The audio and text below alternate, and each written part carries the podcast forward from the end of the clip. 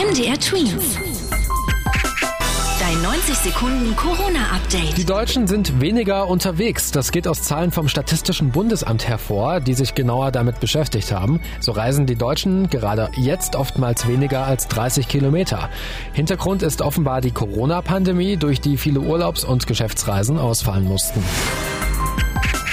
Weiter gute Nachrichten gibt es auch aus den Krankenhäusern. Auch heute müssen wieder weniger Menschen mit einem schweren Corona-Verlauf mit Geräten beatmet werden.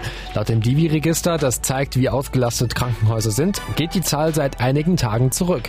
Auch stecken sich insgesamt weniger Menschen mit Corona an als noch vor ein paar Wochen.